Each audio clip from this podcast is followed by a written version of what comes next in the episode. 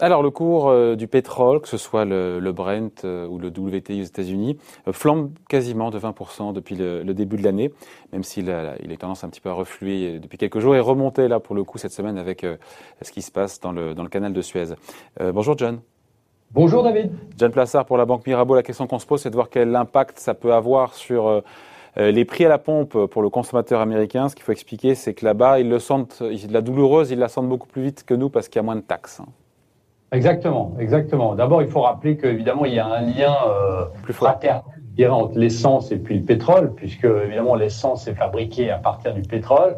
Et la chose qui est intéressante, c'est que vous avez un décalage normalement d'environ six semaines entre l'augmentation du prix du baril et puis euh, l'augmentation euh, dans une station essence euh, américaine, mais c'est aussi la même chose en, en, Europe. Après, vous, ce que vous avez, c'est que vous avez les, les stations essence qui elles-mêmes fixent leur prix. Alors, il y a une concurrence, évidemment, les prix sont assez proches, mais euh, on voit que, par exemple, en Californie, les prix sont beaucoup plus élevés que dans le, le, sud des États-Unis. Après, vous avez ce que vous aviez dit, euh, vous avez les taxes fédérales et puis les taxes d'État. Après, vous avez les coûts de raffinage et de distribution. Et puis, évidemment, les bénéfices des entreprises. Alors, pour être très concret, David, on a 53% du prix de l'essence qui correspond au prix euh, à la pompe au prix du pétrole, pardon. Puis après, vous avez la, la distribution, la commercialisation qui est 18%, taxe fédérale 17%, et coûts bénéfices du raffinage 12%. Ouais, 17%, et John, 17% aux États-Unis en termes de taxes. Nous, en Europe, on doit être à, c'est le contraire, on doit être à 80 ou 70%, j'imagine. à 60. Euh, la France est à 60%. 60. Euh, et c'est les taxes, euh, évidemment, qui, euh, qui représentent le plus. Euh, et on voit, en l'occurrence, en France, que les prix à la pompe sont revenus au niveau d'avant pandémie de début mars. Euh, après, évidemment, donc on a dit on a les 60% en France qui sont les taxes. Hein. Euh, et puis après, vous avez le coût de la matière première et le coût de distribution du carburant. Ce qui veut dire que les Américains, en tant que consommateurs, sont plus sensibles au prix à la pompe que nous, puisque quand le baril euh, WT ou Brent euh, augmente, et eh ben ça sent tout de suite, puisqu'il y a moins de taxes en proportion dans le, le prix au litre. Euh, quel impact sur le comportement, John Est-ce qu'on peut le prévoir des Américains qui ont reçu des chèques de la part de, l'administration Biden jusqu'à 5400 dollars pour un couple avec deux enfants? Est-ce que ça a un impact ou pas? Ah, C'est un impact énorme en fait, puisqu'on voit que si on prend le. le ouais, mais ils se baladent moins. Les Américains, ils se baladent moins. Il n'y a plus la. Non? Puisqu'à cause du Covid, ils prennent moins la bagnole, non? Alors, les, Américains prennent moins l'avion, mais ils prennent beaucoup plus la voiture. Ah. Euh, ils estiment que dans la voiture, vous avez moins de, de, chance, entre guillemets, ou de chance de, évidemment, d'avoir. Oui, mais il y, a moins de longs trajets, il y a moins de trajets longue distance, j'imagine, en voiture, non? Alors, euh, pour l'instant, ça, c'était l'année passée. On est en train de revenir à des normes qui sont largement plus élevées que, euh, en termes de trajet qu'avant la pandémie. Euh, je vous rappelle quand même qu'en 2019, vous aviez 43 millions d'Américains qui avaient pris euh, la voiture durant ce qu'on appelle la driving season. Vous savez, c'est à partir de fin mai quand ils commencent à entrer en vacances. Bah, tous les Américains prennent leur voiture.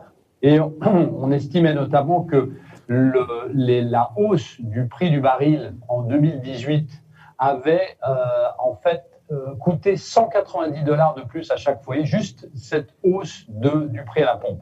Donc ça, c'est très important. Et surtout, faut rappeler que ces 190 dollars sont basés sur des prix à la pompe qui sont beaucoup moins élevés qu'en Europe. Hein. Ça peut enrayer ou pas cette mécanique? Ça peut tuer la consommation aux États-Unis? Ça peut clairement tuer la consommation. Pourquoi? Parce que les Américains, euh, et vous avez beaucoup d'Américains, notamment la classe moyenne américaine, euh, qui est considérée environ à 45 millions d'Américains, qui gagnent largement moins en salaire annuel de 20 000 dollars, 20 000, euh, oui, 20 000 dollars par, euh, par année eh bien, cette, euh, cette classe moyenne regarde vraiment l'évolution du prix du, euh, de l'essence. Du galon, le prix du galon. Faire leur déplacement. Alors, vous allez me dire, s'ils ne prennent pas leur voiture, ils vont dépenser dans le magasin, mais non. Ceux qui ne prennent pas, historiquement, ceux qui ne prennent pas la voiture, ben, ils épargnent.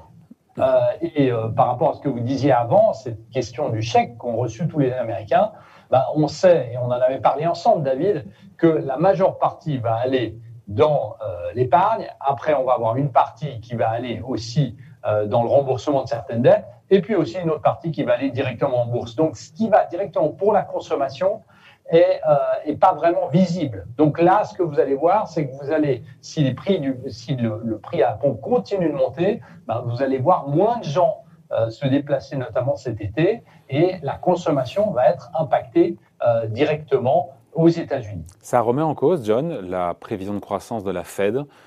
qui a été updatée il y a quoi il y a quelques jours, enfin je crois que c'était la semaine dernière, et qui nous dit 6,5 de mémoire pour cent de croissance de rebond aux États-Unis cette prévision est menacée avec euh, ce, cours du, baril euh, en hausse de 20%, même si encore une fois on était à 70 dollars sur le Brent, on est redescendu à 63 là. Hein. On est, on est redescendu un peu, mais on ne peut, pas, euh, on peut pas nier qu'avec le retour à la normale, là on a eu quelques problèmes évidemment euh, en Europe euh, avec, ce, avec ce, les, les, cette troisième vague dont vous parliez avant, David.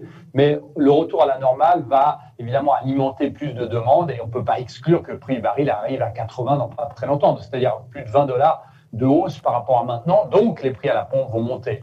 Donc effectivement, on peut avoir un impact. Ça remet en cause ou pas les 6,5 de croissance aux États-Unis On peut avoir un impact de 0,2 à 0,3 sur les estimations de croissance, qui est quand même. C'est pas méchant.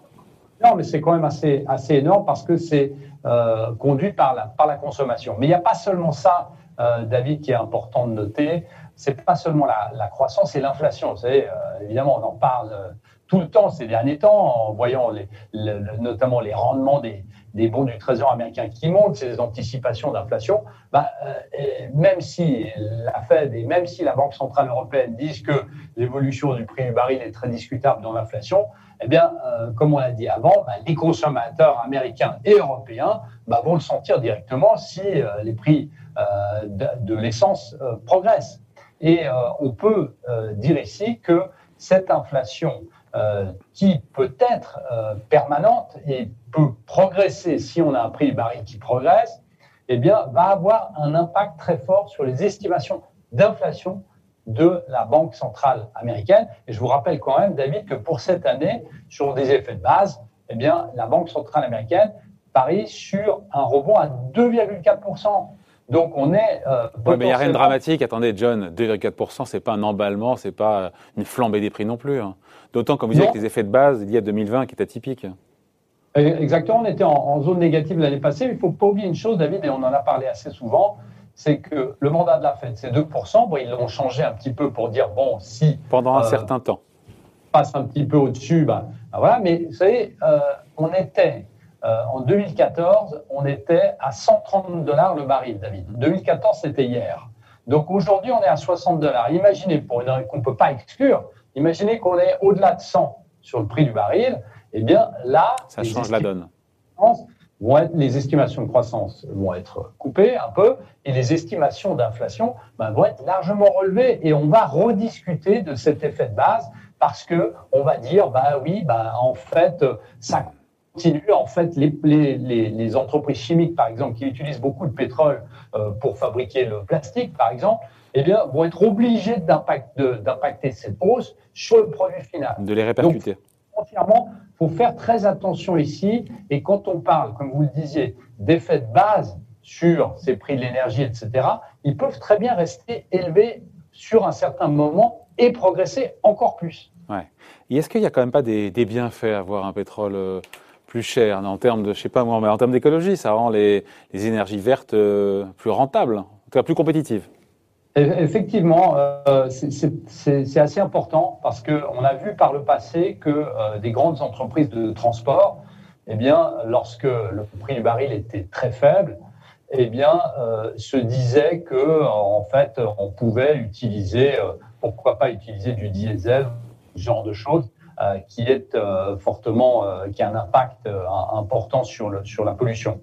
Et là, lorsque vous avez le prix du baril qui monte, eh bien, vous avez des, des ils essayent, ces grandes entreprises essayent d'avoir des alternatives sur l'énergie qui est un peu moins élevée, et puis essayer de se dire, bah, si c'est le nouveau paradigme, bah, il faudra à l'avenir peut-être aller vers d'énergie euh, moins chère, renouvelable, électrique, etc. Et on a aussi une autre chose qui est assez évidente, et euh, on voit ça dans les grandes villes, euh, dans les grandes métropoles, aux États-Unis, c'est que lorsque le prix du baril est bas, vous avez beaucoup plus de trafic. Et donc plus de pollution. Incroyable, mais vous avez beaucoup plus de trafic, vous avez beaucoup plus de bouchons, et lorsque le prix du baril est élevé, ben beaucoup moins. Euh, et on voit que la, la relation est, est, beaucoup plus directe aux États-Unis qu'elle ne l'est euh, en Europe. Donc vous avez des effets secondaires, je dirais, qui sont extrêmement importants là-dessus. Donc il faut vraiment regarder l'évolution de ce prix du baril et puis de ce prix à la pompe parce qu'il a un impact immédiat sur le consommateur, comme on l'a vu, mais aussi sur les aspects écologiques et puis sur l'inflation et finalement bah, sur les décisions de la Fed. Ouais. On finit là-dessus, mais donc en conclusion, les prix à la pompe euh, aux États-Unis ne sont pas de nature, en tout cas aujourd'hui, à faire dérailler la reprise. Si ça retire 0,2, 0,3. On n'en est pas là, mais, mais comme je le disais avant, on est dans une situation déjà qui va obliger les Américains à, regarder un peu plus à la dépense. Et deuxième chose, avec un prix du baril, je hein, David, mais avec un prix du baril à 60 et en 2013, on était à 130. Bah, vous voyez qu'il y a de la marge. Si on devait arriver sur ces niveaux, ce n'est pas ma prévision, mais si on devait arriver sur ces niveaux, on ne serait pas choqué parce que c'est des niveaux qu'on a déjà vus. Et là, évidemment, les prix à la pompe bah, seraient beaucoup plus élevés. Voilà, merci beaucoup. Explication signée John Plassard pour euh, la Banque Mirabeau. Merci John, bon week-end. Merci David.